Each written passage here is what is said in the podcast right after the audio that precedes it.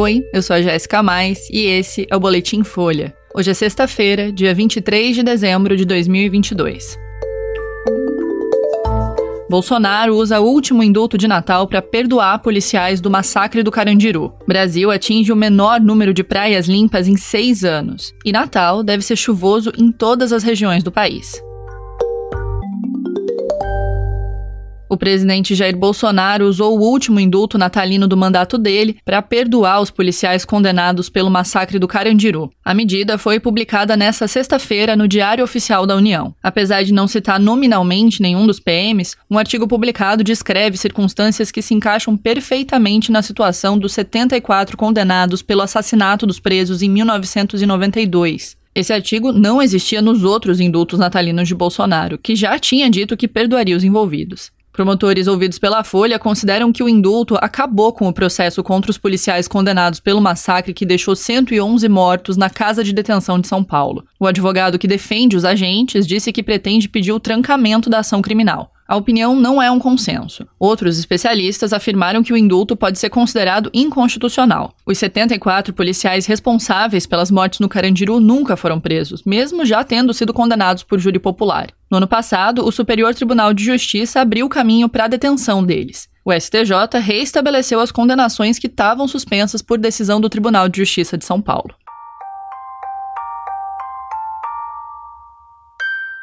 O país atingiu neste ano o menor número de praias classificadas como próprias para banho em seis anos. Os dados são de um levantamento feito pela Folha. Menos de um terço dos 1.334 pontos monitorados de novembro de 2021 a outubro de 2022 estiveram limpos em todas as medições, contra uma média de 36% nos anos anteriores. A conta não inclui 2020, quando o monitoramento sofreu um apagão por causa da pandemia. Na mesma comparação, também cresceu o total de praias ruins ou impróprias para banho, que foi de uma média de 10% para 13%. 26% dos lugares analisados estão em situação regular e 16% péssima. Esses níveis se mantiveram estáveis. A poluição das praias é um termômetro da falta de saneamento básico no Brasil, já que o parâmetro usado é a quantidade de coliformes fecais no mar.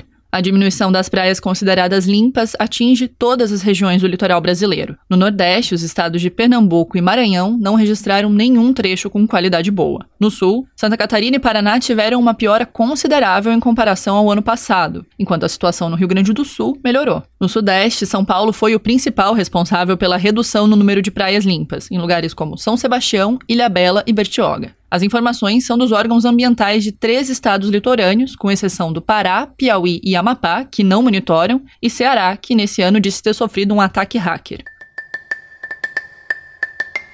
E o Natal desse ano deve ser chuvoso e com temperaturas mais amenas em grande parte do Brasil. Segundo o Instituto Nacional de Meteorologia, essa primeira semana do verão, que inclui o Natal, deve pedir mais casacos e guarda-chuvas do que o normal para estação. De acordo com um levantamento do INMET, todas as regiões do Brasil devem ter chuva no Natal. No norte, pode chover em áreas do centro-sul do Amazonas, leste do Acre, grande parte de Rondônia, no extremo sul do Pará e no Tocantins. No Nordeste, deve chover no centro e no sul do Maranhão, no Piauí e no oeste de Pernambuco e da Bahia. No sul da Bahia, a chuva pode ser intensa. Para o centro-oeste, a expectativa é de grande volume de chuva na parte central e norte de Mato Grosso e Goiás. No sudeste, a maior concentração de chuva deve ser no centro e no norte de Minas Gerais e em grande parte do Espírito Santo. Também vai chover no leste de São Paulo, Rio de Janeiro, Triângulo Mineiro e no sul de Minas Gerais. No sul do país, chove bastante no litoral de Santa Catarina e do Paraná. Nas outras áreas são esperadas pancadas de chuva. Esse foi o Boletim Folha, que é publicado de segunda a sexta. Na próxima semana, o boletim vai ao ar sempre de manhã cedinho. A edição do fim da tarde volta no começo do ano. A produção é de Angela Boldrini e Magé Flores e a edição de som é de Tomé Graneman. Essas e outras notícias você encontra em folha.com. Até mais e Feliz Natal!